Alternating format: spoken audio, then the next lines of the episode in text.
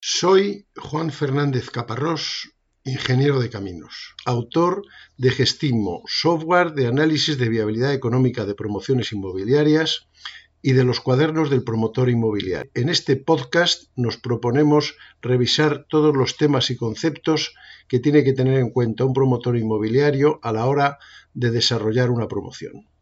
Comenzamos. Ya una vez que compré el solar, ya me la he jugado, ahora tengo que hacer un edificio con lo cual tendré que buscar un arquitecto. Entonces, un arquitecto, un buen arquitecto proyectista me puede arreglar mucho la vida. Y uno malo, pues me puedo volver loco. Uno que me, que me ponga 16 tipos de ventanas, pues no solo encarecerá, sino que será un, lío de coordinación que no quiero ni contar. Digo como ejemplo un poco extremo, ¿no? Pero que un proyecto esté muy bien hecho, está muy bien. Este regulín, ya vamos mal. Sería bueno que nosotros tuviéramos un arquitecto de confianza. No digo contratado, pero bueno, que conozcamos a uno que lo haga bien, hayamos ya estado con él, en fin. Un arquitecto proyectista puede ser de los que se patean la obra o de los que lo miran en Google Maps. De todo. ¿no? Yo me meto con el arquitecto mucho porque para eso soy ingeniero también, ¿no? Ah, a ver, pero quiero decir que en lo suyo lo hacen maravilloso, pero el que tiene la visión soy yo. El que, sabe lo que quiere hacer soy yo. Y ellos son magníficos haciendo un proyecto. Pero ese proyecto no solo hay que llevarlo a cabo, tiene que ser barato, bueno, bonito y barato. Eso ya es problema. Bueno, lo normal es que yo lo elija. Pero me puedo encontrar con cosas. ¿eh? Me puedo encontrar, si tengo el con el que trabajo habitualmente, pues estupendo. Pero me puedo encontrar con qué es el arquitecto el que me trae el solar. El API no es el API. El API es un arquitecto que dice, pues conozco yo uno que tiene un solar, que tal, que tal, que no sé qué, y entonces le tengo que contratar a él. O le tengo que contratar a él que me lo haga otro. Pero en fin, eh, costes. O a lo mejor resulta que me viene impuesto. ¿eh? Si yo voy a hacer la sede, en fin, las, las torres, las torres Kio, pues no sé quién las hizo, pero, pero seguro que llegó el banco de eh, Caja Madrid y dijo, no, Manfost. Eso puede ser bueno o puede ser muy mal. O a lo mejor me lo dice el ayuntamiento. Uy, aquí es que en Villarejo Albanés, la verdad es que Pepito Martínez, que da la casualidad de que es mi primo, todo eso provoca complicaciones. Porque al estar seguro de que tiene contrato, pues lo hará bien, lo hará mal, lo hará regular. O viene el banco y me dice, sí, sí, no, eso pasó, pasó en el 2010, en el 2011. Claro, yo te doy la hipoteca, pero tienes que contratar a esta constructora y a este arquitecto la constructora porque tiene una deuda, sí que te lo diga, tiene una deuda conmigo que está a punto de ir a la red. Bueno, son matices, son cosas que pueden pasar, pero hay que tenerlas claras. Eso pues tiene más o menos costes y más o menos complicaciones. Nosotros nos tenemos que coordinar con el arquitecto, lo he dicho ya bastantes veces. Tiene que redactar el, proyecto y yo tengo que, apoyarle y, decirle lo que quiero. Y tengo que hacer un contrato, el primer contrato del arquitecto. En ese contrato tiene que quedar muy claro qué es lo que va a hacer y qué es lo que no va a hacer, qué es lo que va a cobrar y qué es lo que no. Porque si es así en general, pues luego cuando estemos terminando dirá, uy, el libro de edificio, anda, pero eso yo te lo cobro aparte, porque como está de contrato, la forma de pago, eh, en fin, es un contrato de importancia. Y no es uno cualquiera. Hay que pensar bien. Normalmente eh, él te hará una propuesta, tú tendrás otra y compatibilizaréis. Pero lo que es muy importante es que quede bien definido todo lo que va a incluir y lo que no. Porque a lo mejor llega un momento de decir, oye, que te he hecho la memoria de calidad. No, no, que la memoria de calidad la hago yo, que soy el promotor. Ah, pues yo lo había hecho. Pues estos son 20.000 y ya empezamos con bueno, nosotros lo importante para nosotros, la, definición del proyecto, los planos, los volúmenes, todo eso es cosa suya. A nosotros nos tiene que gustar, evidentemente. Pero yo le tengo que decir superficie y tipología. Yo estoy haciendo viviendas de 100 metros de tres dormitorios. Y tú ponte a ello. Hombre, habrá algunas de 120, otras de 80. Pero no estoy haciendo viviendas de 400 y 6 dormitorios, ni estoy haciendo apartamentos de 30. O sea, yo le tengo que decir a él, no que él me diga a mí. Pues se me ha ocurrido que en este edificio realmente lo mejor es, eso es mi tarea, es una de mis, de mis tareas. Haremos un proyecto básico en el que lo que tengo que hacer es definición de volúmenes, y, determinación de superficies, sin entrar a la parte estructural y nada de eso. Ese proyecto básico me va a valer para pedir la licencia, incluso mm, eh, puede que me valga para empezar a hablar de la división horizontal. y yo tendré que tomar decisiones, pues en planta baja que voy a poner viviendas o locales, porque no se le va a ocurrir a él, se me tiene que ocurrir a mí, que soy el que las vende. Al final, ¿eh? él hace su proyecto, lo termina y tiene amigos. Y lo habrá hecho muy bien. Luego tengo que elegir a otro que sea el contratista. Eh, esto es lo más importante, claro, porque sé que iba a hacer el edificio, así que como no me lo haga, ahí me tiene que apoyar el, proyectista, igual también me tengo que llevar aquí con él. Tendré que nombrar un director de obra, que no será ese ni el del contratista, que serán mis ojos en la obra. Entonces, eh, para contratar al contratista necesito proyecto de ejecución, porque lo que es muy importante es que cuando yo haga, haré primero una contratación previa, vamos, una, no contratación, perdón, una selección previa. Si puedo, pues hablaré con dos o tres empresas, en fin, tal, y les pediré precios. También eso me puede valer en un principio para afinar un poco los costes desde el punto de vista del análisis a futuro. Bueno, pero llegará un momento dado en que pues me gustará más este que otro y le diré, bueno, vale, eh, vas a hacerlo ahora tú. Ahora te voy a dar el proyecto de ejecución y tú te tienes que revisar todas las mediciones porque vamos a firmar una cláusula que diga que está de acuerdo con la medición. No me digan luego que había mil metros menos de, de Entonces es muy importante, pero muy importante, que el proyecto de ejecución esté muy bien hecho. Y ahí tenemos una batalla. Ahora con el BIM parece que se irán arreglando las cosas. Ya veremos. ¿Eh? Pero hay mucho arquitecto que dice, no, eso lo veremos en obra. Eso no lo veremos en obra, porque yo me tengo que comprometer a precio y plazo, mucho antes. Entonces, mm, em, tengo que hacer una selección previa, verla, tal, luego pedirles a los preseleccionados. Si, se da el caso de que puedo elegir ocho constructoras, que a lo mejor lo más probable es que no, pero bueno, hablando así muy en general, pues ya les diré, proyecto constructivo, revisión de, mediciones. Alguien de mi equipo se habrá vuelto a revisar las mediciones previamente en coordinación con el aparejador del arquitecto y habrá afirmado que, en fin, que ahí nos falta un tornillo. y entonces eh, ya me presentarán una oferta eh, comprometiéndose a las mediciones. Y eso es lo que llevaremos al contrato. Por supuesto, siempre habrá precios contradictorios, habrá cosas nuevas, pero eso de que, si sois constructores no voy a contar nada nuevo.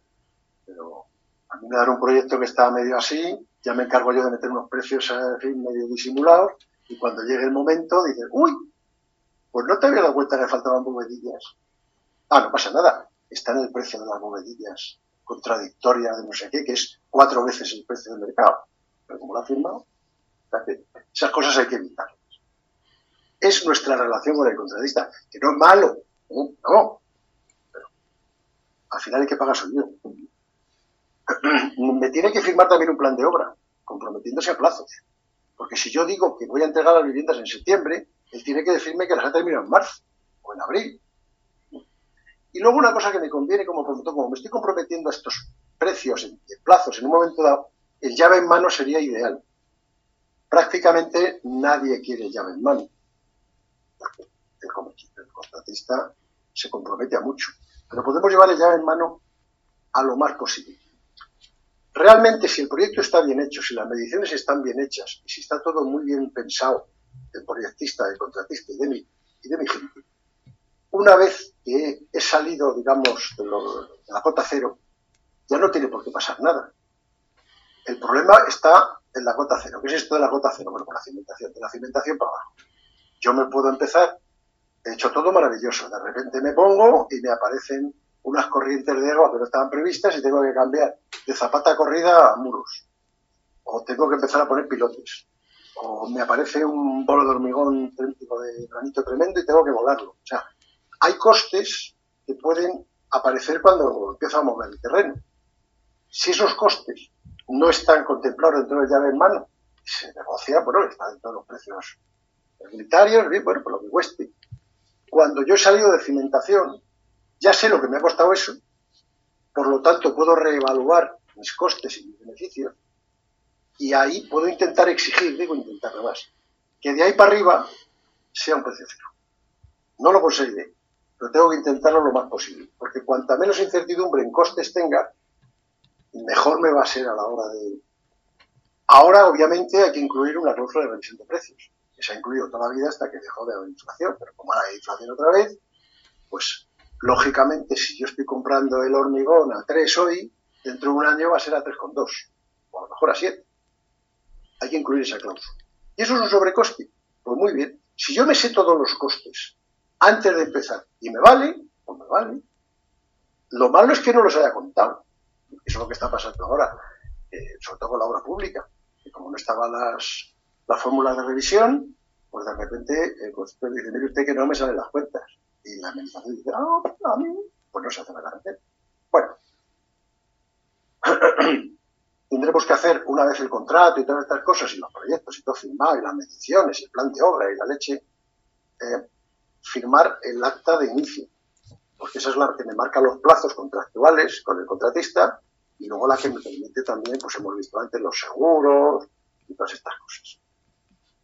Y si tenemos un contratista nuestro, pues es maravilloso. Vamos, no digo de la empresa, sino conocido. Eh, el contrato también puede tener peculiaridades. Puede ser que yo contrate a uno solo, diga, hágame usted el edificio Pero a lo mejor puede decir, sobre todo cuando no son promociones muy grandes. bueno, las cocinas las voy a hacer. Porque conozco uno de cocinas que me gusta mucho, y entonces, bueno, pues hace el proyecto sin cocinas, pero contando con que, explicando y diciendo el proyecto de ejecución, las tomas y nada, no sé qué, donde las cocinas son. O yo puedo tener eh, otro subcontratista, estoy haciendo un edificio de ocho viviendas, chico, conozco un fontanero cojones.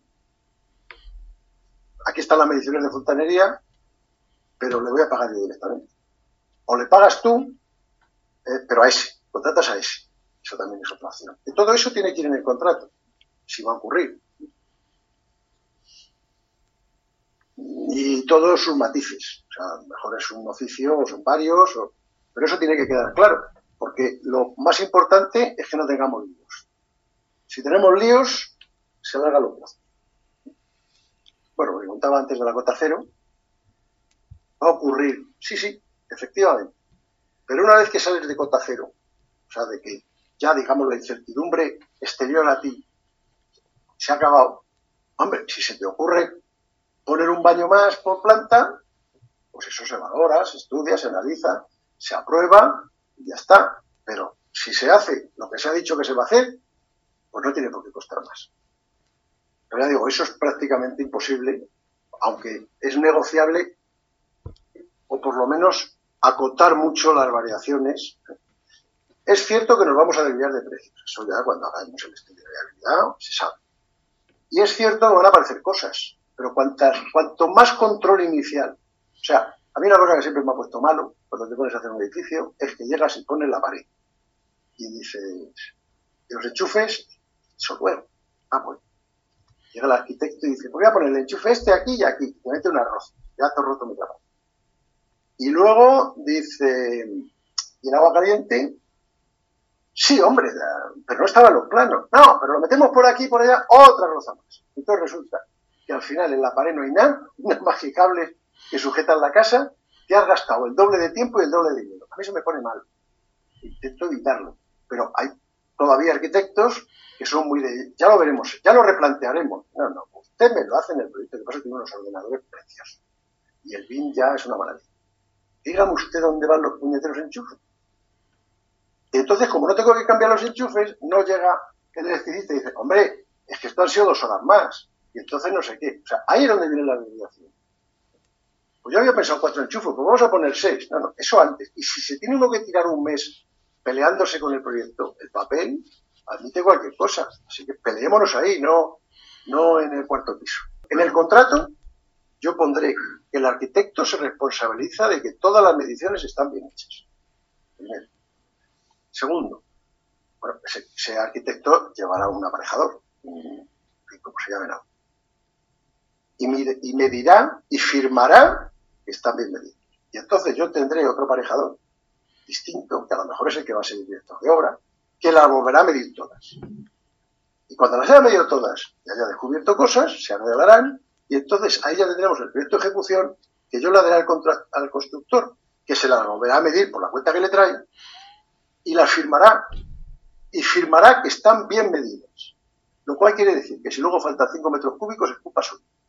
Y por lo tanto lo pagáis. Aquí la cuestión es quién lo paga. ¿A quiénes tenemos que contratar? Pues al arquitecto y al aparejador del proyecto, a quien haga el levantamiento topográfico, que puede ser otro, a quien haga el informe geotécnico, que puede ser otro, otra empresa, a los del estudio de seguridad y salud, a los de control de calidad. Eh, el seguro decenal implica que va a haber una oficina de control técnico que va a controlar el proyecto y la ejecución. Es una, se llama OCT. Esas OCTs también hay que contratarlas. Contrato significa que cuesta. Luego, si tengo que hacer proyectos de telecomunicaciones, proyectos de actividad, proyectos de instalaciones, de ascensores, probablemente todo eso esté incluido dentro de la obra, pero habrá que ponerlo en el contrato. ¿Quién paga el proyecto del ascensor? No, está incluido dentro del contrato del arquitecto. Vale. ¿Quién paga la licencia de actividad? ¿Está en el contrato del constructor? Lo tengo yo. O sea, por eso esos contratos hay que hay que tener un modelo, ¿eh? pero hay que peleárselo bien, hay que planteárselo bien, porque luego todo esto son sustos y dinero. ¿Qué deberíamos tener? Pues, hombre, el proyectista debería ser el director de la obra, si tenemos buen, buen feeling con él. Y el aparejador, que es el que hace las mediciones, podría ser cosa nuestra. Es el que va a estar midiendo si faltan hormigones o no el informe geotécnico y el levantamiento topográfico, pues empresas homologadas, sobre todo porque luego igual no lo piden el ayuntamiento o la hipoteca o lo que sea. la seguridad y salud, desde luego, al contratista no. Aparte, ellos son los que le van a tener que decir al contratista, tiene que hacer esto y lo otro, tiene que hacer este curso. Los proyectos de instalaciones, pues mejor que los encargue el contratista, pero hay que poner que están incluidos en el proyecto. Y la OCT y el control de calidad son empresas homologadas esas las pagamos nosotros, la OCT, porque lo dice el banco, y el control de calidad, pues yo quiero tener todas las pruebas. Luego le doy una copia contratista. Bueno. bueno, el constructor tiene que ejecutar las obras, designar al jefe de obra, que no es el director de la obra, es uno suyo, asignar todos los medios materiales, etc. Y es el responsable del seguro anual. Vamos, se hace cargo del seguro anual. Y en ciertos casos, eh, del de los tres años pero eso hay que ponerlo. Si no lo ponemos, no. Cuando haga el contrato de la construcción, pues eh, ahí se dirá que se paga por certificaciones, que en cada certificación lo más normal es que se retenga una cantidad como retención de garantía que se devuelve cuando acabe el periodo de garantía después de la obra. A veces se puede sustituir por un aval. La cuestión es que si cuando acaba la obra hay que hacer algo, eh, pues o lo hace el contratista o, o le cobro el aval, con lo cual él, necesitará liquidez, entonces a lo mejor le interesa darme una bala. La cuestión es que yo tenga asegurado que esas cosas que me van a pedir se hagan. Últimamente, mm, lo que se suele hacer es devolver una cantidad, o sea, la retención de garantía es porque me vas a hacer la obra. En el que firma el acta de comprobación, el acta de fin de obra eh, válida, terminada, pues ya le puedo devolver algo de la retención de garantía. Y el otro resto, pues cuando pase el año. Hay veces que pues siempre el contratista necesita dinero, pues se sustituye eso y se pone en el contrato por una empresa especializada en posventa, en, las reparaciones de después. Eso al final es un gay, porque claro, tienes 50 señores que a uno le, se le ha colgado una puerta, en el otro le botea un grifo. Entonces, coordinar todo eso es complicado, porque el contratista ya se ha ido y está en otra obra. Entonces, a lo mejor tiene que traer a un fontanero, a un electricista y a un pintor. Bueno, es una complicación.